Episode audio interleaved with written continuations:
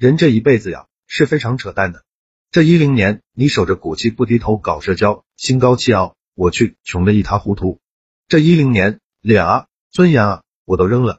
我干活累了就拉关系，拉关系累了就学说话。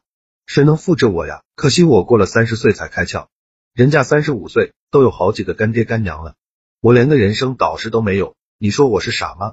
说多都是泪。公众号说话细节里面有四篇文章非常值得反复阅读，分别是送礼感恩改变命运实践一，不送礼的人经常倒霉，最自然的送礼方法，冰冷的社交关系需要送礼维护。这四篇文章短时间都能提升你的水平，记得学习就行了。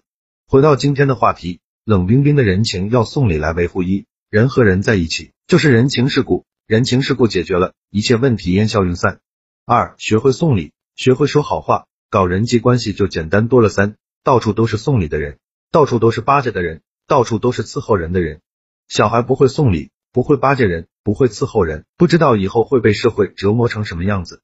四，表达爱意或者歉意，不需要甜言蜜语，自我反省，直接转账就 OK。五，天天求人，天天增加收入，什么都靠自己，到了四十岁就后悔了。六，同一个问题，送礼和不送礼永远都是两个答案。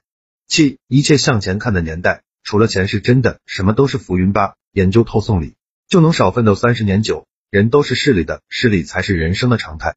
十，研究送礼，要边学边用，边用边学，里面的乾坤有多大呀？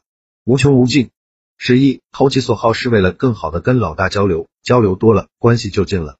十二，这个社会的本质就是弱肉强食，且一直没有变过。十三，人和人在一起，就是分名分利，名利的问题解决了，一切问题烟消云散。十四，咱能承担多大的风险，咱就能承担多大的财富。所有的蜕变都是从承担风险开始的。十五，我知道他不喝酒，就没喊他。他劝我不要出去喝了，踏踏实实干活就行。我没有告诉他，我又涨工资了。十六，该花的钱一定得花，对提高自身的这种钱绝不能省。自己的吃喝玩乐这种消费能省就省，钱只花在对应的人脉身上。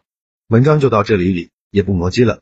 喜欢的话，公众号说话细节里边有四大合集：口才训练合集、高情商行为合集、送礼技巧大全、赞美话术汇总。希望你能来。